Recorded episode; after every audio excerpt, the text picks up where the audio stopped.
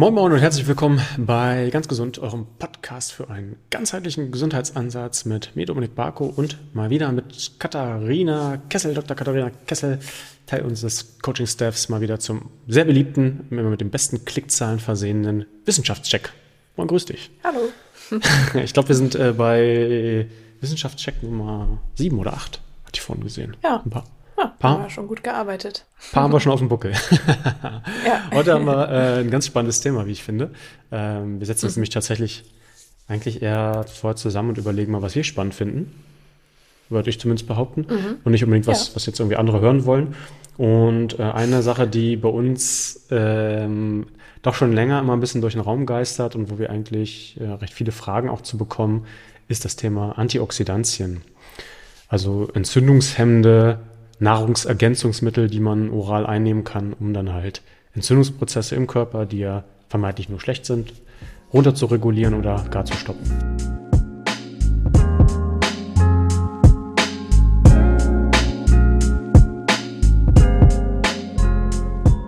Der aktuelle Podcast wird unterstützt von meinem Partner Everydays. Everydays ist eine Firma, die gerade aus Berlin kommt und sehr interessante, gute, hochwertige Produkte produziert. Unter anderem das Produkt Smart Protein. Smart Protein ist ein Produkt, das ich tatsächlich selbst auch tagtäglich nehme, um meinen täglichen Proteinbedarf zumindest in der Grundlage zu decken. Denn Smart Protein ist ein sogenanntes EAA-Produkt, also ein Essential Amino Acid Produkt oder auf Deutsch übersetzt, das beinhaltet alle essentielle Aminosäuren in auch einem guten ähm, Kontext, also dann auch tatsächlich gut zusammengeschustert.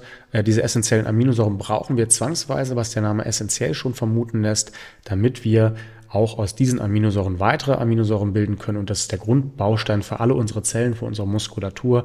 Äh, der Proteinbedarf wird bei den meisten Menschen wirklich massiv unterschätzt und deswegen halte ich es wirklich für wichtig, Proteine entweder dann regelmäßig in die Ernährung mit einzuplanen oder dann auch großzügig einzuplanen oder zu supplementieren. Ich persönlich komme nicht so richtig gut klar mit Eiweißpulver, mit Shakes, habe irgendwie keine Lust, dann immer so riesige Becher mitzunehmen, habe es auch in Teilen gerade im veganen Bereich immer sehr, sehr schlecht vertragen und deswegen ist Smart Protein einfach eine sehr gute Quelle, sehr, sehr clean, weil das Presslinge sind, das heißt, ihr habt nicht mal eine Kapselhülle, ihr habt keine Füllstoffe, ihr habt wirklich nur diese rein sehr gut verdaulichen, sehr gut verträglichen Essential Amino Acids. Wenn ihr das Ganze mal ausprobieren wollt, könnt ihr natürlich wie immer auch meinen Code benutzen, MyBodyMind. Damit bekommt ihr nochmal 10% auf alle Produkte von Everydays. Also nicht nur auf die Proteinprodukte, sondern beispielsweise auch auf Energy, Flat Belly äh, und beispielsweise auch Happy. Insgesamt sehr, sehr smarte Firma, sehr, sehr smarte Produkte. Gerne mal ausprobieren mit dem Code MyBodyMind. Findet ihr aber auch als Link nochmal bei mir in der Podcast-Beschreibung. Wir sind da tatsächlich in den letzten Monaten auch häufiger mal in Austausch gegangen ich selbst war früher jemand, der einfach viel mit Antioxidantien experimentiert hat, was mir persönlich aber zumindest keinen spürbar positiven Effekt gegeben hat, auch keinen nachweislich positiven Effekt im Blut und tatsächlich ich persönlich eine hohe Infektanfälligkeit hatte. Ob das damit zusammenhängt, keine Ahnung, ich weiß es nicht, aber das ist eigentlich mal nur eine neutrale Darstellung, dass mir das wahrscheinlich zumindest nicht großartig geholfen hat. Und da habe ich halt selbst mal hinterfragt, was mache ich da überhaupt? Und da sind wir mehrfach auch in Austausch gegangen und haben uns das Thema äh, mhm. schon mal im Vorfeld angeguckt. Bevor ich jetzt aber mein, meine persönliche Geschichte hier irgendwie kontur, soll es im Endeffekt erstmal darum gehen, dass wir vielleicht erstmal für alle, die jetzt mit dieser Begrifflichkeit nicht so richtig viel anfangen können, erstmal erklären, was sind denn Antioxidantien und vielleicht auch das Thema, das man vielleicht gleich mit abfrühstücken kann, was ist denn oxidativer Stress, weil das oftmals ja mit in Verbindung mhm. gebracht wird. Mhm.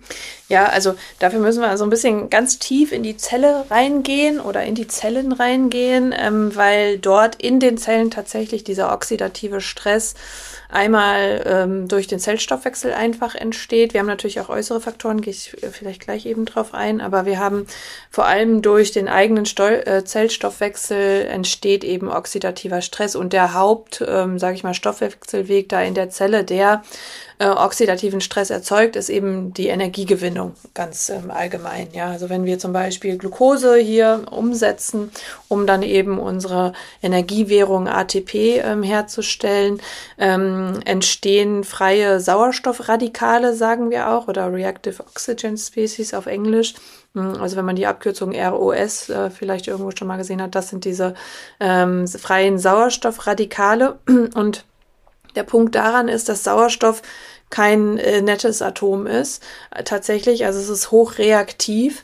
Ja, also wenn wir uns einfach ähm, äh, vorstellen, äh, wir haben einen äh, rostigen Nagel, ja, also Sauerstoff aus der Luft ist in der Lage, äh, Eisen quasi zu verstoffwechseln, zu verarbeiten, anzugreifen und aufzulösen, weil es so stark reaktiv ist und wir, ähm, ähm, wenn also zu viel Sauerstoff zum Beispiel zu haben, ist eigentlich gar keine Ne? Wir wollen wir eigentlich nicht. Also wir wollen nicht mehr Sauerstoff in der Atmosphäre haben, als wir haben, äh, weil das könnte für uns ein bisschen ungünstig ausgehen. Und dieser Sauerstoff oder diese Sauerstoffradikale, wir haben dann zum Beispiel auch Wasserstoffperoxid, was in der Zelle entsteht, die reagieren mit unserer DNA also mit unserem Erbmaterial in der Zelle und können dadurch zum Beispiel ähm, verursachen, dass dort ähm, Doppelstrangbrüche entstehen, dass dort Mutationen entstehen, dass wir eine andere Markierung auf Genen haben, also dass Gene aus- und angeschaltet werden zum Beispiel. Ähm, also dass wir da eine Veränderung im Methylierungs- oder Acetylierungsmuster haben. Und ähm, das ist dann eben für den Zell oder für die Zelle als, als solches eben wieder unvorteilhaft, weil sie dann zum Beispiel schneller altert ähm, oder eben ähm, entartet. Ja, also zum Beispiel ähm, in der Entstehung von Krebs spielt das zum Beispiel auch eine Rolle, weil dort dann eben Gene angestellt werden, die ähm, die Zelle dazu führen, dass die Zelle unkontrolliert sich vermehrt oder so. Ähm, ja, und ähm, deswegen wollen wir in der Zelle oder gibt es Mechanismen in der Zelle, um diese Radikale eben abzufangen. Und ähm, das, wenn diese Radikale abgefangen werden, dann sprechen wir von Antioxidation und äh, einem Anti Antioxidant. Das ist dann eben der Stoff oder das Molekül, das dieses Sauerstoffmolekül eben äh, unschädlich machen kann und abfangen kann. Also das ist das, was in der Zelle passiert. Und wir haben aber auch natürlich äußere Faktoren, die oxidativen Stress erhöhen. Also zum Beispiel Sonnenlicht ist ein äh, Faktor. Ja, Sonnenlicht ist total super für uns, aber eben auch erhöht auch oxidativen Stress in der Zelle. Ähm, dann haben wir natürlich Umweltfaktoren äh, wie zum Beispiel Feinstaub oder Umweltgifte oder all solche Dinge, die eben oxidativen Stress erhöhen. Und dann nicht zuletzt natürlich auch um unser Lebensstil, aber da gehen wir jetzt ja vielleicht noch mal ein bisschen genauer drauf ein. Aber all das führt eben zu einem erhöhten Turnover in der Zelle, sage ich einfach mal, und eben zu einer erhöhten Produktion dieser freien Sauerstoffradikale. Okay. Das ist aber in gewisser Hinsicht auch normal, dass wir diesen oxidativen Stress haben, oder nicht? Ja, also genau, in der Evolution ist ja nichts nutzlos, ne? Wenn man sich, äh, darf man, man muss sich immer fragen, wenn etwas da ist und man denkt, oh Mann, das ist aber, ist aber nicht so toll, das hat ja immer einen Sinn, dass das da ist. Und der Körper oder unsere, unser Zellsystem nutzt es auch, ähm, zum Beispiel in der Immunabwehr. Also wir brauchen oxidativen Stress, zum Beispiel in der First Line of Defense, ne? Unser Immunsystem teilt sich ja auf, zum Beispiel in eine angeborene Immunantwort, ähm, die eben an den, an den Schleimhäuten direkt wirkt die ist unspezifisch und wenn da direkt Erreger kommen, dann können die erstmal direkt äh, draufhauen sozusagen. Und ähm, das sind im Wesentlichen Fresszellen ähm, und unspezifische Antikörper. Und diese Fresszellen nehmen dann zum Beispiel ein Antigen oder ein, Bakterium zum Beispiel auf und äh, schütten dann die reaktiven Oxygen Species da drauf, ja, diese freien Sauerstoffradikale, weil auch die Bakterien finden die nicht so toll. Ja, also äh, da brauchen wir das. Und wir brauchen das auch in der spezifischen Immunantwort. Ähm, also es, äh, als ich meine Diplomarbeit in der, ähm, in der Immunologie geschrieben habe, haben wir zum Beispiel auch unter anderem äh, so Phänomene untersucht, dass eben es gibt, muss so ein Crosstalk geben zwischen den Immunzellen. Und zwar brauchen die diesen oxidativen Burst, sagt man dann, ja, also ganz viel freie Sauerstoffradikale für die interzelluläre Kommunikation, damit diese, diese T-Zellen, die zum Beispiel bei der rheumatoiden Arthritis oder anderen autoinflammatorischen Erkrankungen so ein bisschen freidrehen und den Körper angreifen, die könnte man oder würden eigentlich in der ersten Instanz von so einem oxidativen Burst ähm, eingedämmt, also gehemmt.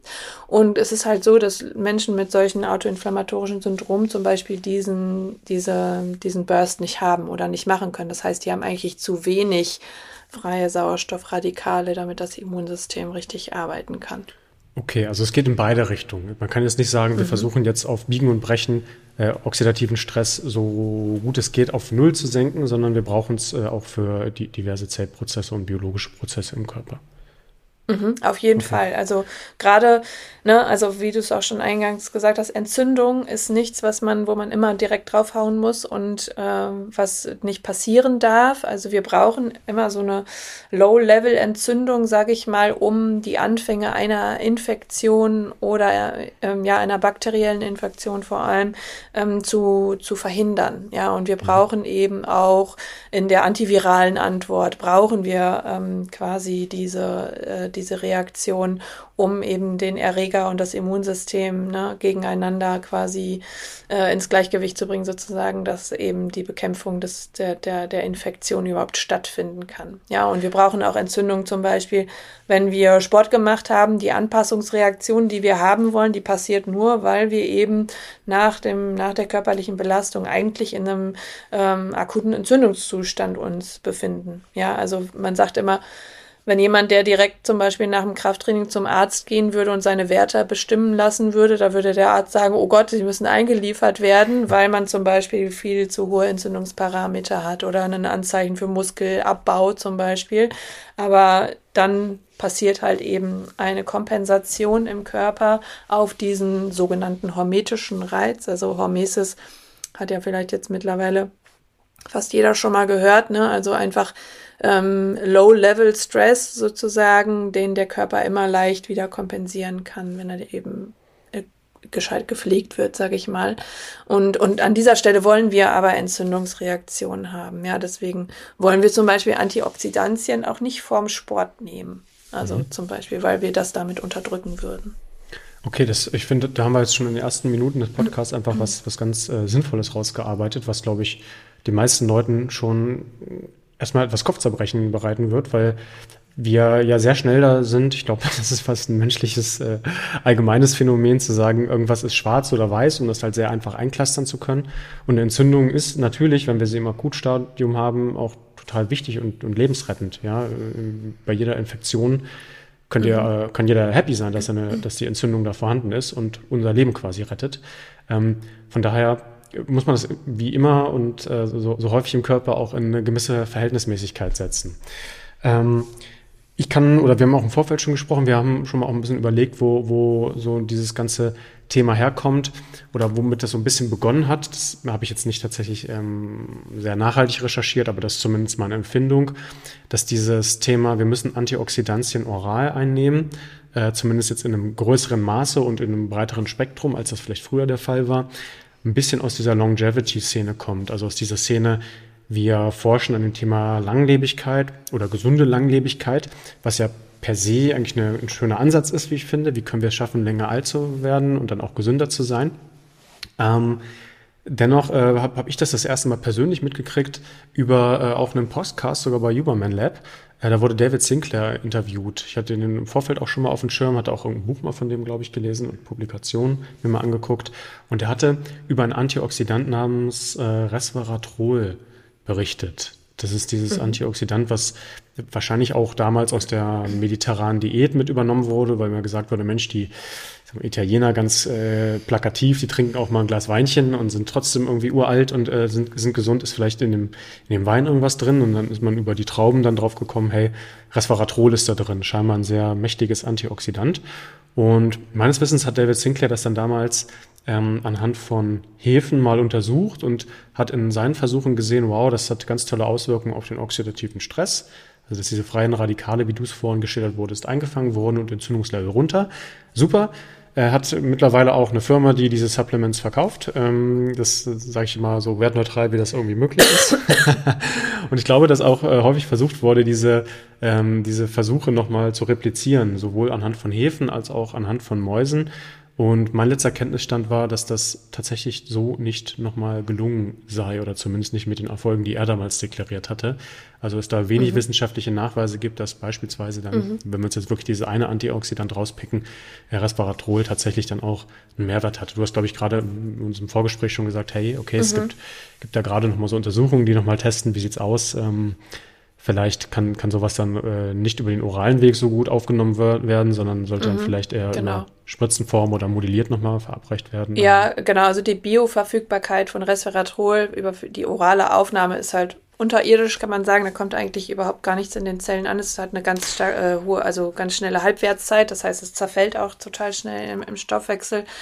Man versucht da gerade äh, so synthetische Compounds draus zu machen, die so ähnlich wirken, aber eben besser bioverfügbar sind. Aber meines Wissens gibt es da nichts, wo Resveratrol aber tatsächlich wirken kann, ist, wenn man es ektopisch aufträgt, also ähm, äußerlich auf die Haut zum Beispiel. Also wenn man jetzt eine antioxidante Creme hat, wo Resveratrol drin ist, dann ist die Wahrscheinlichkeit, dass es seine Wirkungen entfalten kann, größer, als wenn ich jetzt, jetzt zum Beispiel ähm, einnehme. Und mh, hm, es gibt da durchaus mehrere Stund Studien auch, die Resveratrol getestet haben, auch zum Beispiel bei Krebserkrankungen ähm, und ähm, anderen Erkrankungen, aber dort wurde nie ein nennenswerter ähm, Effekt äh, erzielt. Okay. Ich habe mir jetzt so sinnbildlich eine, eine Thematik rausgepickt, weil irgendwie dieser, dieser Hype-Train, so würde ich es mal formulieren, dann da irgendwie losging und auf einmal jeder Nahrungsergänzungsmittelhersteller äh, ganz, ganz plakativ, zumindest für mein Empfinden, geworben hat mit hey, das ist Antioxidant, äh, das ist stark entzündungshemmend, das müsst ihr eigentlich alle nehmen, weil ansonsten habt ihr eine Entzündung im Körper ganz schlecht. Das haben wir ja gerade schon kurz rausgearbeitet, dass es nicht mhm. zwangsweise der Fall sein muss. Ähm, ich habe hier auch mal namentlich ein paar genannt, damit vielleicht jeder, der jetzt auch eine große Supplement-Kiste zu Hause hat, da mal so eine Idee hat, wovon wir überhaupt sprechen. Also Resveratrol gerade schon genannt, Glutation, ähm, ist wohl ein recht, recht mächtiges Antioxidant auch im eigenen Körper. Äh, Q10 äh, oder ähm, ja, äh, jetzt fehlt mir gerade der Begriff, Q10 wird noch anders genannt. Äh, Coenzym Q10 doch. Co ja. Coenzym Q10, genau. Äh, Ubiquinol, das, das Wort wollte ich, äh, mhm. das ist mir nicht eingefallen. Dann ALA, äh, Kurkuma, OPC ist dann auch wieder eine, eine Abwandlung von Resveratrol, äh, Quercetin, Vitamin C und jetzt kommt das schwierige Wort, Astaxanthin. Ja, das kann ich mal nicht aussprechen, das muss ich mir mal, muss ich mal aufschreiben. Ähm, mhm. Ich glaube, du hast auch noch mal ein paar aufgeschrieben, wenn ich mich recht entsinne. Habe ich irgendwas vergessen jetzt hier, von diesen großen zumindest? Ja, ich glaube, also was ähm, viele äh, gar nicht äh, wissen oder so ein bisschen äh, gar nicht bei den Antioxidantien immer so einordnen, ist einfach so Zink, Selen, ähm, ja, also die, die, sage ich mal, normalen Mikronährstoffe, die eben nicht so eine Modeerscheinung sind, wie jetzt zum Beispiel Resveratrol und Astaxanthin, die wir zum Beispiel nicht natürlicherweise im Körper haben. Ja, also wir haben keine kein Stoffwechselweg im Körper, wo Astaxanthin entsteht oder Resveratrol gebaut wird. Ne? Das ist tatsächlich etwas, was wir von außen ähm, aufnehmen. Und da kann man vielleicht schon mal so ein bisschen ähm, daraus ableiten, dass wenn es natürlicherweise zum Beispiel nicht möglich ist, diese Mengen an Anti Antioxidants aufzunehmen, um es überhaupt wirksam zu machen, wie zum Beispiel ne, Resveratrol wird empfohlen, ein Milligramm äh, nee, oder was war das? 500 äh, Milligramm sind die Kapseln meistens. Also man soll zwei nehmen pro Tag, ne? also 1000 äh, Milligramm, ein Gramm Resveratrol pro Tag. Dafür müsste man, glaube ich, 750 Liter Wein trinken. Ähm, oder für die Menge Astaxanthin, die dann aufgenommen werden könnte, müsste man einen, einen Haufen Algen ähm, äh, essen. Das kann, äh, kann, ich nicht empfehlen, habe ich aus eigener Erfahrung. Mein Mann und ich haben uns mal äh, Algenspaghetti gemacht und hatten danach eine Jodvergiftung. Also ähm, kann ich nicht empfehlen, so viele Algen Algen auf einmal zu essen. Ähm, also ähm, das daran kann man vielleicht schon mal ein bisschen ableiten. Ist das überhaupt logisch, dass ich so viel von diesem Antioxidant nehmen sollte, wenn ich es natürlicherweise auf diese gar nicht in dieser Menge aufnehmen könnte? Ja, ja. also, also wie, wieder so ein bisschen aus der, aus der Biohacking-Szene, so ein bisschen too much mhm. vielleicht manchmal. Obwohl der Biohacking-Szene nicht zwangsweise so sein muss, dass immer die Art und Weise, wie man das Ganze interpretiert. Äh, mhm. Auch interessant, wie, wie habt ihr das festgestellt mit den, mit den Algen und dem Jod? Ging es euch danach richtig schlecht? Wir, ja, uns ging es äh, richtig schlecht und, und, übel und irgendwie haben wir es nicht so richtig, ähm, waren wir noch klein und doof und äh, haben dann aber irgendwie mal so ein bisschen, also waren schon Biologen und haben dann ein bisschen äh, recherchiert und dann war es irgendwie eigentlich ziemlich eindeutig und auch an der Stelle eine Empfehlung, einfach ganz viel gekochte Kartoffeln essen. Die Stärke bindet dann das Jod wieder und dann ging es auch wieder nach ein paar Tagen, aber ist sehr unangenehm. okay. Ja, das glaube ich. So eine Jodvergiftung klingt nicht so richtig gut. Ähm, okay, also wir, wir, wir haben jetzt mal diese Antioxidantien genannt. Ähm, ich denke mal so, das populärste ist wahrscheinlich sogar Vitamin C. Ja, das mhm. ist ja auch was, was jetzt nicht nur ja. Antioxidant ist. Und das muss man vielleicht auch fairerweise genau. bei, bei allen diesen Antioxidantien sagen, dass das ja nicht nur Antioxidantien sind, sondern in Teilen äh, genau. auch für andere äh, Themen eingesetzt werden und da auch dran geforscht wird. Also da, glaube ich, muss man eine gewisse mhm. Neutralität auch nochmal auch von unserer Seite aus wahren. Aber Vitamin C ist tatsächlich interessant, weil wenn man nämlich bei einem Infekt, ne, ist ja immer die Empfehlung, nimm mal ordentlich äh, Vitamin C, äh, dann wirkt Vitamin C nicht antioxidant, sondern prooxidant. Ja, also es führt mhm. dann zu mehr oxidativem Stress tatsächlich, der das Immunsystem eben, so wie ich vorhin beschrieben habe, dabei unterstützt, zum Beispiel einen oxidativen Burst zu machen, Bakterien mit vielen ähm, Sauerstoffradikalen sozusagen zu äh, bekämpfen. Also in der ersten Instanz ähm, hilft Vitamin C eben bei, der, bei dem oxidativen Stress, den wir dann brauchen in der Immunantwort. Deswegen ist, äh, kann es äh, so seine Wirkungen entfalten, wenn wir es dann vor allem in der ersten Phase des Infekts tatsächlich ähm, ähm, mal in erhöhter Dosis zu uns nehmen. Genau. Also eine kleine äh, Oxidationsbombe quasi, wir dann nehmen am Anfang. Ja, genau. Also ne, genau, man will dann einfach das äh, eigentlich unterstützen und ähm, dass dann eben der, die Entzündungsreaktion sozusagen stärker ist und dabei kann Vitamin C in der ersten Instanz dann eben helfen. Würdest du denn äh, tatsächlich ansonsten empfehlen, wenn man jetzt so eine akute Entzündung hat, also so einen klassischen Infekt mhm. und Co., dass man da mal gänzlich dann auch auf alle anderen Antioxidantien erstmal verzichtet, weil man ja ansonsten diese Körper, vom Körper gewollte Entzündungsreaktion mhm. künstlich versucht runter zu regulieren? Ja, ähm, also äh, eigentlich muss man sagen, grundsätzlich sollte man Antioxidantien nicht einnehmen in erhöhter Dosis dauerhaft. Mhm. Ja, also eine sinnvolle äh, Herangehensweise wäre zum Beispiel, ne, jetzt hatte ich ja zum Beispiel Covid äh, vorletzte Woche, ne, das sind zum Beispiel so, so, so Phasen, wo der Körper natürlich auch super viel verbraucht von all seinen Ressourcen, wo man dann mal ne, bei der Genesung, wenn man merkt, es geht mir wieder besser, dann ein bisschen unterstützen kann und ein bisschen die Nährstoffdichte, sage ich mal, erhöhen kann. Wie können wir ja gleich noch besprechen, dass man dafür nicht unbedingt Kapseln nehmen muss. Ähm, aber wenn man zum Beispiel äh, merkt, es ist ein Infekt im Anmarsch, kann man zum Beispiel, ähm, also ist es zum Beispiel auch empfohlen, alles, was die, unter, die Entzündung stark unterdrückt, erstmal abzusetzen, zum Beispiel auch Omega-3-Fettsäuren. Mhm. Also die haben so einen starken antientzündlichen äh, Effekt auch. Ähm, und wenn man da ähm, merkt, ein Infekt ist im Anmarsch und man will, dass das eigentlich schnell wieder vorbeigeht, dann dass man diesen oxidativen Burst quasi unterstützt, ähm, dass man das zum Beispiel mal ähm, absetzt. Es hängt immer, also das ist eine, natürlich ein total schwieriges Thema, vor allem in der Medizin und warum auch viele, sage ich mal, Leute sich plötzlich Orthomolekularmediziner nennen und äh, auf den Zug dann aufspringen, weil wir natürlich einen Allgemeinzustand in der Gesellschaft haben, der, sage ich mal, jetzt gesundheitlich nicht so wundervoll ist, wie wir das gerne hätten. Ähm, und da muss man ein bisschen entscheiden, ähm, da muss man tatsächlich individuell entscheiden. Ich würde immer sagen, dass wenn man in der Lage ist, ne, auf seine Ernährung zu achten, äh, dass man das nicht braucht. Wenn man aber schon in einem schlechten Allgemeinzustand ist, zum Beispiel jetzt alle, ne, die jetzt zum Beispiel mit Long-Covid und Post-Covid durch die Gegend laufen, mh, die brauchen da vielleicht einfach eine bisschen bessere Versorgung, wobei ich auch ähm, nicht glaube, dass man dafür zu Kapseln oder Infusionen oder sowas ähm, greifen muss. Ähm, während jetzt, sage ich mal, normal fitte Menschen das tatsächlich eher dadurch äh, versuchen sollten, wie sie ihren, ihren Lebensstil pflegen. Ne? Also Bewegung, mhm. Schlaf, Stressmanagement, das sind so die drei Faktoren, glaube ich, die da eine, die größte Rolle spielen. Okay. Ja, das ist, äh, ist insgesamt sehr, sehr interessant. Gibt es denn, gibt's denn abgesehen von so Long-Covid und Co., wo uns jetzt, glaube ich, keine ganz festen, festen ähm, Regeln bisher gibt, was, was man da anwendet und wie man das vielleicht nee. machen sollte. Also du hast ja selbst schon gesagt, einzelfallbezogen, das auch mal entscheiden. Ähm, Erkrankungsbilder mit erhöhten Entzündungsreaktionen, wo man schon sagen kann, hey, da könnte es durchaus auch nochmal in, in Betracht kommen, dass man da runterreguliert, sowas wie Arthrose beispielsweise. Also mir ist keine Studie untergekommen bei meiner Suche, wo das total plakativ war, wo man gesagt hat, ja, das ist ja genau, das sollten wir jetzt machen. ähm, ähm, meistens werden die ja dann gegen den Placebo verglichen und können dann eigentlich nicht äh, dagegen anstinken sozusagen. Ja, also da ist so ein Placebo, eine Placebo-Kapsel quasi genauso wirksam wie das der der vermeintlich eigentliche Wirkstoff.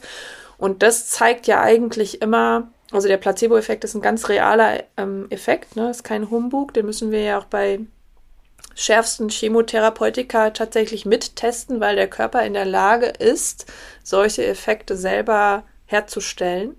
Ne? Und wenn wir sehen, dass äh, wir so einen Placebo-Effekt haben, gerade bei sowas äh, starken wie zum Beispiel Ernährung und so weiter und so fort, können wir ja tatsächlich auch mit damit arbeiten, mit unserem Lebensstil, mit unseren Überzeugungen von was uns hilft, ohne dass wir jetzt eben, was ja auch immer nicht zu verachten ist, die beträchtlichen Ausgaben, die damit verbunden sind, wenn ich mir da mhm. jetzt so einen, so einen Pillenstack hinstelle, den ich äh, jeden Tag einwerfe.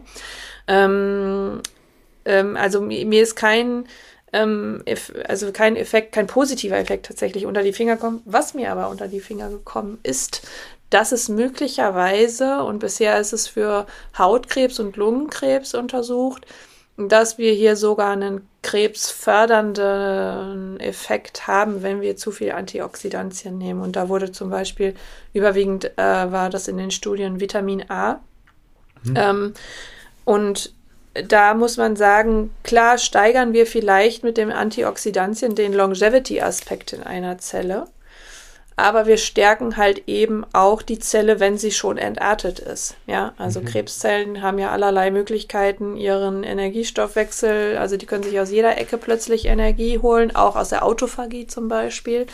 Ähm, und deswegen wollen wir eigentlich gar nicht solche Systeme in einer, in einer Krebssituation stärken. Ja, es gibt auch zum Beispiel Hinweise, dass NAD-Plus-Infusionen bei Tumorerkrankungen das Tumorwachstum beschleunigen. Das heißt, da muss man wirklich ähm, vorsichtig sein, weil ja zum Beispiel wir das ja auch immer nicht wissen. Ne? Also je, keiner weiß, ob er gerade im Körper vielleicht ne, Krebs Zelle rumschwirren hat. Und wir müssen uns immer darauf konzentrieren, dass der Körper in der Lage ist, natürlich das alles selber immer zu kompensieren, diese Zelle gleich entsorgt und es erkennt.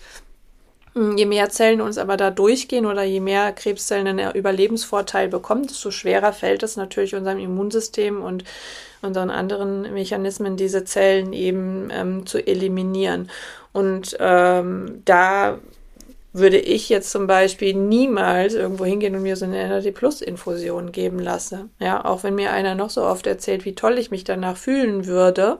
Ja, also es ist einfach die Wahrscheinlichkeit, dass das ähm, Zellen stärkt, die ich eigentlich gar nicht haben will, ähm, ist dann einfach zu groß. Also es ist noch in den Anfängen.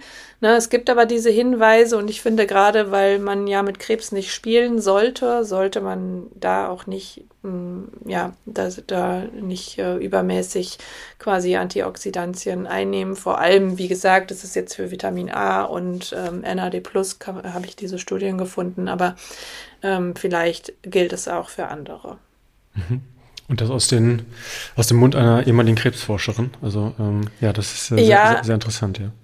Ja, also genau, wir müssen, glaube ich, einfach nochmal, ne, also da ich bin deswegen bin ich da auch mal ganz vorsichtig in der Kommunikation, weil das ganz, ganz schwierig ist. Wir können eigentlich, sage ich mal, eine individuelle Krebsprävention ist manchmal vielleicht einfach gar nicht möglich, weil die Faktoren, die dann Krebs wissentlich, wovon wir es genau wissen, zum Beispiel Feinstaub, ja, die an der Krebsentstehung be ähm, be ähm, beteiligt sind, können wir ja gar nicht beeinflussen. Und das Letzte, was ja jemand braucht, der Krebs hat, ist zu sagen, ja, hättest du mal lieber mehr davon gemacht und das gemacht. Ne, die Erkrankung ist wirklich entschuldige meine Wortwahl, aber scheiße genug. Ja, also sie ist wirklich, und sie hat ja auch so eine perfide Intelligenz, muss man sagen, auf der zellulären Ebene, eben sich andere Energiestoffwechsel einfach so zu eigen zu machen. Warum zum Beispiel auch diese ganze Fastendebatte wirklich sehr mit Vorsicht zu genießen ist ähm, im Falle von, von Krebs. Also äh, dort eben Stoffwechselwege glauben, manipulieren zu können und schlauer zu sein als diese, diese Krebszellen, das ist, glaube ich, äh, heikel. Das sollte man, äh, da sollte man wirklich vorsichtig sein. Lass uns dazu vielleicht sogar nochmal einen gesonderten Podcast aufnehmen, weil ich glaube, dieses mhm. Thema Krebs ist, äh, ist nicht nur interessant, sondern ja, im, im Zweifel für manche dann sogar äh, ja, ne, ein Tipp, den man mit fürs Leben nehmen kann, ähm, mhm. wo man dann vielleicht äh, auch wir hier im Podcast äh, Unheil vermeiden können, weil es ja nicht nur das eigene Unheil betrifft, sondern meistens ja dann auch auf die ganze Familie und das Umfeld irgendwie sich mit auswirkt. Ja, und wenn es nur, und wenn es nur das Unheil ist, dass ich ständig denke, oh mein Gott, hätte ich es mal anders gemacht in meinem Leben, dann würde ich jetzt nicht das und das, ne? Weil auch diese Gedankenspiralen ne, haben Einfluss auf meine Gesundheit und auf meine Systeme. Also dazu gibt es zum Beispiel auch, gerade kürzlich gab es eine Studie für ein positives Mindset in Bezug auf äh, Hirntumore, wo tatsächlich eine Mindset-Arbeit sich positiver ausgewirkt hat äh, oder eine Chemotherapie unterstützt hat auch noch, äh, versus denen, die denen das eben nicht zuteil wurde. Also ich glaube, wir haben das Potenzial unserer eigenen Aktionen und, und der Möglichkeiten, die wir haben, noch gar nicht wirklich begriffen. Ja, deswegen greifen wir vielleicht immer lieber zu irgendwelchen Pillen, weil wir denken, dass das mehr helfen würde. Bin ich voll ins bei dir. Also diese Betrachtungsweise, du hast vorhin ja auch viel über Placebo gesprochen, das äh, wird ja oftmals so mit ja, so einem Augenzwinkern betrachtet, hey, ist ja nur Placebo und es ist ja was total mhm. doof ist. Ich will ja nicht, dass ich mit einem Placebo-Effekt heile, sondern ich will ja mit einer ganz wissenschaftlich fundierten Thematik heilen, obwohl Placebo ja auch obwohl ein Teil, ein großer Teil der Wissenschaft ist, wie du auch gerade erklärt hast. Mhm. Ähm, die, ich glaube, da sollte sich die Betrachtungsweise auf dieses Thema Placebo gänzlich ändern, wenn, wenn ich da, also ich habe manche Zahlen auch schon gelesen, ich kann die mal schwierig verifizieren, aber wo ich mir dachte, hätte, holy shit, also wenn, wenn das so mit dem Placebo-Effekt klappt, ist ja der Wahnsinn. Oder beispielsweise, wenn wir jetzt wieder vom Thema Mindset kommen, ist ja auch bei uns im Coaching, äh, dass, dass wir anfangen, dann auch Dankbarkeitstagebücher zu führen. Und dieses ähm, Thema Gratitude, äh, auch sehr interessante Hinweise, dass, dass da sich auch richtig in den Biomarkern der Probanden, bei denen das getestet wurde, dann ähm, mhm. ja, die Entzündungswerte tatsächlich runterreguliert werden konnten. Und da sind wir ja wieder mhm. bei dem Thema Entzündung. Nur indem man anders über Dinge nachgedacht hat. Also da wird scheinbar ganz, ganz viel mhm. inter äh, in uns Absolut. drin äh, ge ge gesteuert und da muss man vielleicht auch oftmals mehr darüber nachdenken, was man selbst im eigenen System macht, als was ich dem mhm. System immer wieder versuche zuzufügen, um es von außen zu optimieren. Also Arbeit vom Innen. Ja. Keine so schlechte Idee. Ja, ich, äh, ja, genau, ich habe auch noch kürzlich eine Studie ähm, gelesen, die fand ich auch sehr spannend, wo, wo äh, Patienten mit Rheumatoide Arthritis an so einem Yoga-Programm unterzogen wurden. Also acht Wochen das volle Yoga-Programm mit Ashtanga-Yoga und äh, Philosophie und Ernährung und so weiter und so fort. Und wo eben die Krankheitsaktivität signifikant nachgelassen hat weil die so ein ganzheitliches System benutzt haben. Ne? Das muss jetzt kein exklusiver Effekt für dieses Yoga-System sein. Es zeigt, also für mich oder meine Interpretation der Studie war einfach, dass es zeigt einfach, wie krass sich ein ganzheitlicher Lebensstil tatsächlich auswirken kann, äh, wenn ich das eben eben bewusst gucke, was führe ich mir zu, was tue ich, ne, ähm, welchem Stress setze ich mich aus, äh, sogar in so bei so schweren systemischen Erkrankungen. Also mhm. das finde ich schon krass, ja sind wir wieder bei ganzheitlich denken. Wie kommen wir da so häufig dran bei dem Podcast? Aber da scheint irgendwie ja. was dran zu sein. ähm, sein. du, du hast vorhin, oder wir haben jetzt skizziert, hey, denk bitte nach, äh, ob du tatsächlich Antioxidantien haben musst. Abgesehen von dem Geldeinsatz äh, sei immer hinterfragt, brauche ich den oxidativen Stress, brauche ich ihn nicht, in, in welcher Form für die Zellen auch immer. Das sei natürlich mhm. jedem selbst überlassen, aber mh, wahrscheinlich gibt es da vielleicht ähm, Supplements, die ein bisschen erprobter sind und auch so eine antioxidative Wirkung haben. Du hast vorhin schon Zink genannt, Vitamin C bei Infekten gerade explizit, weil äh, gut, Zink mhm. ist ja und Vitamin C sind ja nicht nur singulär als äh, Antioxidantien, sondern äh, auch mhm. für, für Schleimhäute beispielsweise nehmen wir ja gern Zink auch bei uns mhm. im Coaching. Äh, ähm, du hast auch nochmal Selen genannt. Ähm, mhm. ja, das sind so diese, diese drei, die, die wir da quasi rausgearbeitet hatten.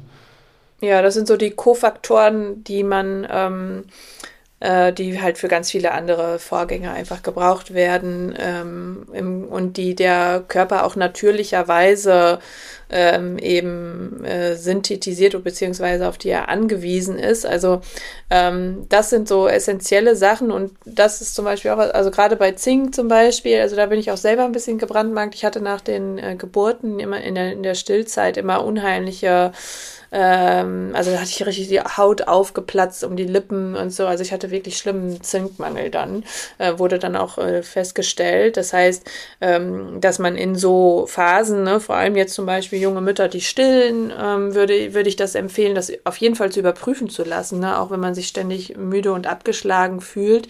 Das muss nicht immer, man muss das nicht immer damit entschuldigen, ja, ja, du hast ja auch einen kleinen Wurm da an dir rumsaugen. Ähm, das ähm, kann tatsächlich einfach wirklich sein, dass man dann einen erhöhten Bedarf hat und in solchen Phasen zum Beispiel zu sagen, okay, ich supplementiere das mal Ne? Oder auch, wenn man Phasen wirklich großen Stresses hat, ja, also wo man wirklich merkt, man ist emotional und geistig irgendwie völlig auf der letzten Rille. So, das sind, sind so, so Phasen, wo man, wo ich sagen, da kann man ruhig mal sagen, ich nehme mal vielleicht auch ein Kombipräparat aus der Apotheke einfach, ne, wo, wo, wo man sagt, da sind viele Vitamine und Antioxidantien und sowas alles drin. Ähm, was aber, glaube ich, viel wichtiger ist, ist, dass wir auf die Nährstoffdichte unserer Ernährung achten. Ja, also dass wir vor allem eben zum Beispiel Obst und Gemüse ähm, in allen Formen und Farben, so vor allem die Ampelfarben, sagt man immer, ne? Mm, zu uns nehmen, weil da haben wir wirklich ähm, alles Mögliche drin, was eben antioxidant wirkt und auch eigentlich in der Menge, die wir brauchen. Und da gibt's ja immer die, das Narrativ, als hätte ne, unser Obst und Gemüse heute nicht mehr die ausreichenden Nährstoffe, so wie früher das mal gewesen ist. Das stimmt aber so nicht, äh, beziehungsweise gibt es dafür gar keine äh, Anhaltspunkte tatsächlich. Und der Punkt ist, wir können auch heute, haben viel mehr davon zur Verfügung, als das zum Beispiel vor 100 Jahren vielleicht noch der Fall war. Ja, da war das eher alles ein bisschen kostbar, weil das eben noch nicht so industrialisiert alles in großen Mengen hergestellt werden konnte. Ähm, das heißt, wir können heute auch eben unsere, unsere Ernährung entsprechend entsprechend viel zu einem viel größeren Teil aus so, so, so frischen Produkten zusammenstellen, als das eben ähm, vorher der Fall gewesen ist. Und wenn man es jetzt unbedingt möchte, dass man das noch ein bisschen reicher macht, dann finde ich zum Beispiel so Sachen wie so lyophilisierte Pulver ganz gut. Ja, da sind nämlich dann einfach Obst und Gemüse gefriergetrocknet äh, da sind alle Nährstoffe durch diesen Vorgang erha erhalten. Das ist jetzt was anderes zum Beispiel, wenn ich was einkoche, ja, durch den Hitzeprozess werden meistens ziemlich viele Vitamine, zum Beispiel Vitamin C, ähm, zerstört aber durch dieses Gefriertrocknen eben nicht. Und mit so einem Teelöffel Pulver, jetzt rote Beete zum Beispiel oder Blaubeerpulver, nehme ich schon quasi viel mehr an Menge auf, ne, weil ich diesen ganzen Wassergehalt nicht auch noch zusätzlich aufnehmen muss. Das heißt, ich habe nicht so sehr diese Volumenbegrenzung, die ich da aufnehme. Dann sind solche Pulver total gut. Ja, die kann man ins Müsli rühren oder ähm, in eine Salatsauce oder in eine Suppe oder irgendwie so, ne, dass man dann einfach eine, eine erhöhte Nährstoffdichte erzeugt und auch zum Beispiel sowas wie Tomatenmark wird total unterschätzt, finde ich. Ne? Alle kaufen die blöden Aufstriche aus dem Bioladen, aber dabei ist Tomatenmark. Ja, das kann man ja auch schmackhaft zubereiten mit ein bisschen Olivenöl und Salz und Knobi zum Beispiel. Das ist ein Aufstrich, das ist so nährstofflich, da ist ganz viel Lycopin, äh, Leucop, ähm, Lyo, wie heißt das? Lycopin? Ich muss gerade gucken. Jetzt. Kann ich dir auch gerade nicht helfen, sonst würde ich sofort einspringen hier. Äh, ja, nee, Lycopin, genau, war richtig. Ähm, äh, drin, das ist zum Beispiel etwas, äh, was ähm, bei Prostatakrebs zum Beispiel gezeigt wurde. Das ist ähm, ne, in Regionen, wo viele Tomaten verzehrt werden, dass wir eine ein bisschen geringere Prostatakrebs Vorkommen haben. Und in Tomatenmark ist halt total viel davon drin, zum Beispiel. Ne? Hm. Und, Haben die nie äh, drüber nachgedacht, Sachen, tatsächlich. Interessant, ja. Ja, ja. Ähm, und, und solche Sachen, die werden immer so ein bisschen unterschätzt, äh, unterschätzt. Dann werden lieber isolierte Nährstoffe in einem weißen Pulver zu sich genommen, wobei wir immer gar nicht genau wissen, ob die so isoliert überhaupt wirken können auch. Ja, also das ist auch immer noch ein Punkt in so einem Lebensmittel, einem echten Obst und Gemüse sind ja tausende Stoffe drin ja, die vielleicht helfen bei der Bioverfügbarkeit, bei der Unterstützung. Ne? Von den Biohackern, da wird ja mal behauptet, das wird alles gehemmt von den Pflanzen, dass wir es nicht aufnehmen können, aber es kann ja auch andersrum sein, ne? mhm. ne? dass wir in der Pflanze zum Beispiel ähm, sowas haben, was wie so ein Vehikel wirkt, äh, wenn wir es wenn wir es aufnehmen ne? und wenn wir zum Beispiel auch ähm, gute Fette dazu, ne? wir haben ja Fett- und wasserlösliche Vitamine, aber wenn wir zum Beispiel gute Fette dazu ähm, konsumieren, dann, dann haben wir vielleicht eine viel bessere Aufnahme, als das für so eine Pille dann tatsächlich möglich ist überhaupt. Ich finde diese Faustformel eigentlich ganz schön, je, je kräftiger die Farbe, desto mehr kann man eigentlich davon ausgehen, dass das ein, ein äh, Lebensmittel ist, was, was gesund ist und egal in welche Richtung. Also es, auch ein Grün kann ja kräftig sein. Also wenn man, mhm. wenn man sich mal ein Grün ja, anguckt genau. oder ich, ich habe gerade, ich bin ja ähm, einmal die Woche auf dem Markt, weil ich das einfach ähm, ganz schön finde von der Atmosphäre und, und von, von dem, was man da kaufen kann, auch das Saisonale. Und da kann man sich zur jetzigen Zeit mal diese Mangoldblätter angucken. Ist jetzt wahrscheinlich sogar mhm. schon einen Monat zu spät, wie, wie schön die Grün in, von Grün ins Lila gehen. Äh, die, die mhm. rote Beete, das ist ja auch was, das, äh, ich bin jemand, der immer kleckert. Äh, ich schiebe das jetzt immer auf meine Kinder, das ist ganz cool, aber ich bei mir, ich bin eigentlich immer voll gekleckert, außer heute mal mit was Weißem. Äh, rote Beta-Pulver habe ich zu Hause. Mhm. Ich mache mir so rote Beete-Smoothies auch manchmal. Tolle Sache. Alles, was mhm. dunkle Beeren angeht, gehört bei mir auch immer gerne ins Müsli. Kurkuma ist ja per, per se auch schon unglaublich äh, schlecht irgendwo rauszukriegen. Also dieses Gelbe, was man da mhm. hat, äh, kann man tatsächlich Ja, ich habe mal einmal, äh, ich habe mal einmal Kurkuma in den Entsafter geschmissen und hatte noch keinen Becher drunter. Das sieht ja, man heute noch. ist tatsächlich bei uns auch so. Also meine Frau hat neulich schon mit mir geschimpft, sie meinte, es gibt kein Kurkuma mehr. Sie ist ja jedes Mal dabei, irgendwie mit irgendwelchen Zeugs die Küche sauber machen zu wollen. Kann ich mich an der Stelle nochmal entschuldigen, aber gibt es trotzdem ab und zu, ist auch ganz lecker. ähm, ja, genau, also das ist einfach schon, schon eine, eine, eine bunte Mischung, die man hat. Und man umgeht so ein bisschen dieses Thema, dass ich da vielleicht zu viel von nehme, weil niemand wird ja auf die Idee kommen, was du vorhin gesagt hast, 750 Liter Wein zu trinken äh, oder, oder zu sagen, jetzt heute, heute gibt es in meinem Müsli mal zwei Kilo Tiefkühlobst, äh, was ich da reinpacke. Das äh, mhm. gebietet schon die eigene Verdauung, die ja eigentlich auch schon ein ganz guter Regulator für uns ist, um uns vor mhm. ja, schlimmen Sachen vor Harm irgendwie zu schützen. Ja, äh, ja finde ich tatsächlich ja, genau. einen, einen super schönen Ansatz. Und wenn wir jetzt mal von der Ernährung abweichen, weil ich glaube, da, da könnte man theoretisch auch wirklich einen eigenen Podcast zu machen. Was ist alles antioxidativ, mm. von Olivenöl über Blaubeeren, über wahrscheinlich auch mm. Nüsse, Walnüsse und so, Co., was da nicht mm. alles gibt. Ähm, aber ich glaube, da darf man einfach seinen natürlichen Verstand trauen. Ähm, äh, wenn wir aber nochmal davon abweichen, hast du vorhin schon äh, andere Lifestyle-Faktoren auch mitgenannt, die halt auch mhm. entzündungshemmend sind. Wir beide gehen ja ganz gerne, ich weiß gar nicht, ob es bei dir aktuell der Fall ist, du bist ja noch ein bisschen angeschlagen, gerne mal in die Kälte, also gerade morgens mhm. in, in die bei den ja, Jetzt gerade mache ich tatsächlich ein bisschen, äh, bisschen Pause irgendwie, weil ich äh, doch, ähm, also es ist auch erst zwei Wochen her, dass ich krank war und äh, ich muss sagen, ich ähm, mache das auch immer so ein bisschen von den inneren Hürden ähm, abhängig, weil meistens stehe ich davor und denke irgendwie, ah, ich habe richtig Bock reinzugehen, weil ich das total gerne mag. Aber jetzt gerade ist es eher so, da stehe ich davor und denke so, oh, nein. Aber ich wollte heute Nachmittag mal wieder reinspringen. Ja. Also äh, Kälte hilft da, hilft da ja schon, äh, gerade auch, also hört euch gerne unseren Podcast zum Thema Kälte an. Ich glaube, das war der erste, als du noch gar nicht bei uns mhm. in der mhm. Crew warst, als wir dann entschieden haben, ja, hey, stimmt. das wäre eigentlich ein ganz cooles Zusammenkommen. Äh, da haben wir, glaube ich, schon ganz viel davon von erzählt. Mhm. Ähm, ansonsten, das ist das Gegenteil ja auch wieder, Thema, Thema Wärme, also wo wir, sag ich mal, den, den Körper entweder zu kalt machen oder zu warm und der Körper halt selbst reagieren muss mit mhm. dieser Thermogenese, also wieder in die, in die Mitte zu kommen und die Zellen da letzten Endes dann, dann auch anpassen, mhm. dass wir uns äh, ein bisschen resilienter machen und da halt auch ja, theoretisch mit, mit Wärme ja beispielsweise, also mit einer Sauna oder vielleicht auch einem sehr heißen Bad einem langen, ja auch eine Art mhm. Fieber initiieren, was, was ja so gar nicht mhm. der Fall ist. Ja, also den Körper ein bisschen reinlegen oder äh, können wir jetzt böse sagen, aber im Endeffekt machen wir ihn ja anpassungsfähiger. Ähm, mhm. Großer Punkt ist ja das Thema Surprise, Surprise, Bewegung. Mhm.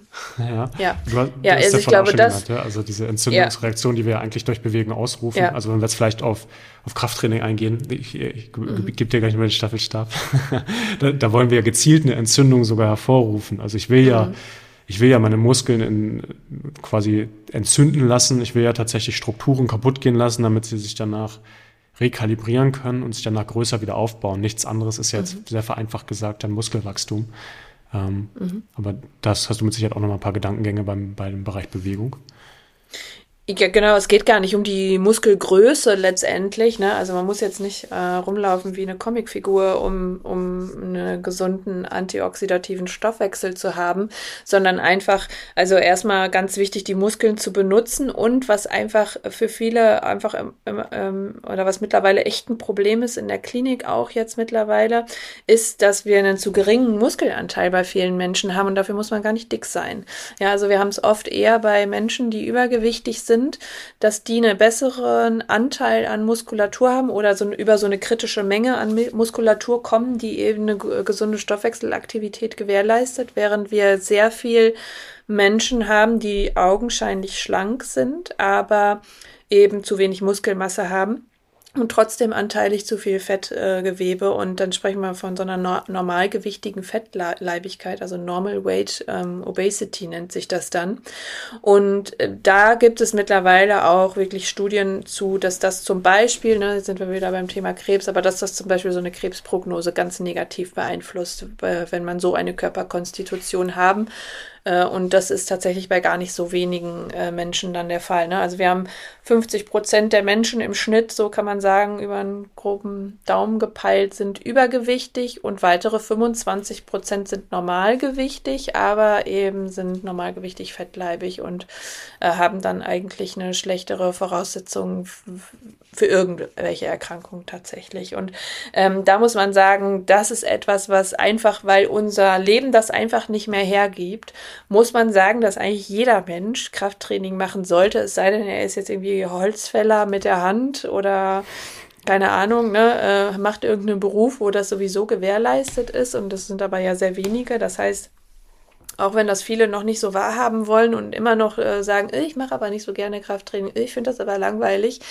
das ist, glaube ich, etwas, was in den nächsten Jahren immer mehr kommen wird und die, die Strömung gibt es ja jetzt auch schon, ähm, äh, dass das eine Notwendigkeit ist, dass wir das einfach nicht mehr, ähm, wir können das nicht mehr nicht machen, äh, tatsächlich so wie unser Lebensstil äh, eben heutzutage ist.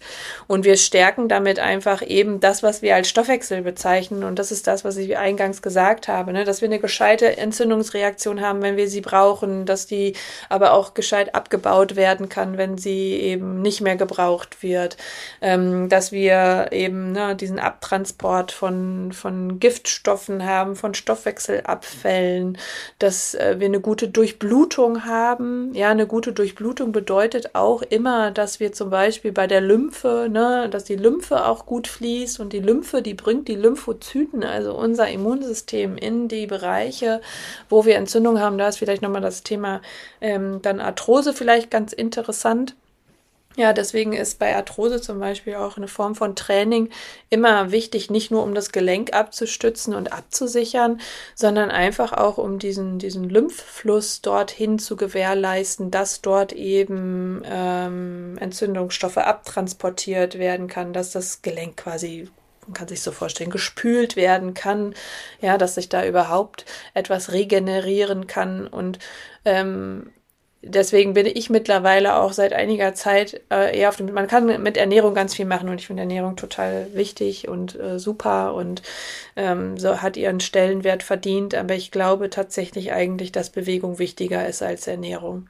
Ja, ich glaube, unserem Gehirn nämlich zum Beispiel ist es auch eigentlich total egal, wo die Energie herkommt. Ja, im ersten Schritt darf es einfach Energie sein und eben um sich bewegen zu können und Arbeit leisten zu können und da, da braucht es, glaube ich, einen ziemlich großen Ruck in der Gesellschaft, dass das, dass das passieren kann, dass das alle sich wieder mehr bewegen, dass sie das verstehen, wie wichtig das ist. Und das aber gleichzeitig ohne diesen äh, ästhetischen Leistungsanspruch vielleicht zu machen, sondern wirklich einfach, weil es notwendig ist. Ja, das ist interessant. Ich habe gerade irgendwie äh, einen Gedankengang, der ist vielleicht ein bisschen, ein bisschen verquer jetzt, aber ich habe äh, letztes Jahr mal so einen Roman gelesen von Sir Ernest Shackleton. Das war jemand, der eine Antarktis-Expedition gemacht hatte. Und mhm. die waren dann, ohne dass der Spoiler, ich weiß nicht mehr wie lange, anderthalb Jahre oder irgendwie sowas, mhm, auf sich allein gestellt. Ja. Und ich habe mich damals, als ich das Buch gelesen habe, immer gefragt, wovon ernähren die sich? Die haben sich eigentlich echt nur von Robbenfleisch, Blubber heißt das dann, glaube ich, irgendwie ernährt, also mhm. sehr, sehr fetthaltiges. Also die hatten eigentlich fast gar nichts. Und mhm. äh, was ich im Nachgang dann nochmal gelesen hatte, da ist jetzt eigentlich keiner mit so ganz krassen Krankheitssymptomen rausgegangen, obwohl die sich anderthalb Jahre äh, wirklich nicht gut mhm. ernährt hatten. Ja, zumindest das, das Sauerkraut hatten die halt noch, ne? Okay, Sa Sauerkraut, da hat man Vitamin C mit und Zwieback. Also stimmt, aber der ist am Ende auch zur Neige gegangen, ohne jetzt die ganze Geschichte verraten zu wollen, falls sich das jemand nochmal durchlesen mhm. möchte.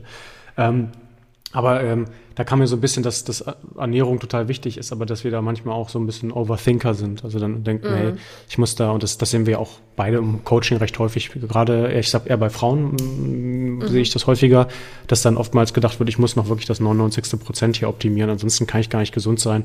Und dann diese anderen 100 Prozent, die da an der Seite stehen, hey, ich könnte einfach mir ein ganz neues Feld eröffnen und Krafttraining machen oder einen Spaziergang mhm. extra oder meine Laufschuhe ja. einpacken und mal für eine Viertelstunde laufen gehen oder weiß der Geier was. Muss ja auch nicht primäres Krafttraining sein. Es kann ja auch eine Art von Sport sein, die halt Kraft benötigt, klettern oder rudern oder weiß der Geier. Mhm. Also gibt's ja mhm. tausend Sachen für die Leute, die jetzt sagen, ich, ich kann auf keinen Fall Krafttraining machen, warum auch immer.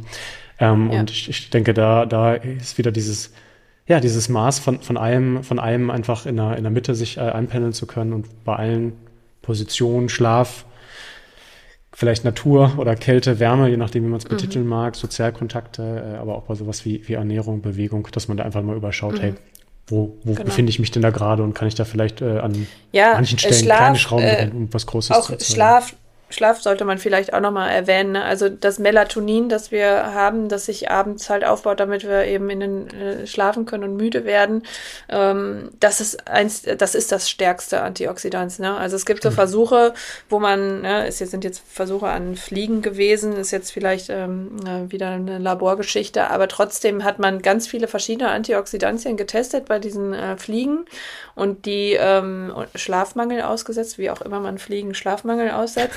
ähm, aber da hat man festgestellt, dass das Einzige, was diesen oxidativen Stress, der durch Schlafmangel eben entsteht, ähm, war Melatonin. Ja, und mhm. die anderen Antioxidantien, also die kamen dann, dann kam irgendwann NAD+, weil das eben auch ein zelluläres Antioxidant ist, aber das war weit abgeschlagen. Also Melatonin ist eins der wichtigsten Antioxidantien, die wir haben und das kann man, äh, das bringt nicht so viel, wenn man es einnimmt tatsächlich. Also es muss tatsächlich diese antioxidative Kapazität kann es nur entfalten, wenn wir auch wirklich schlafen.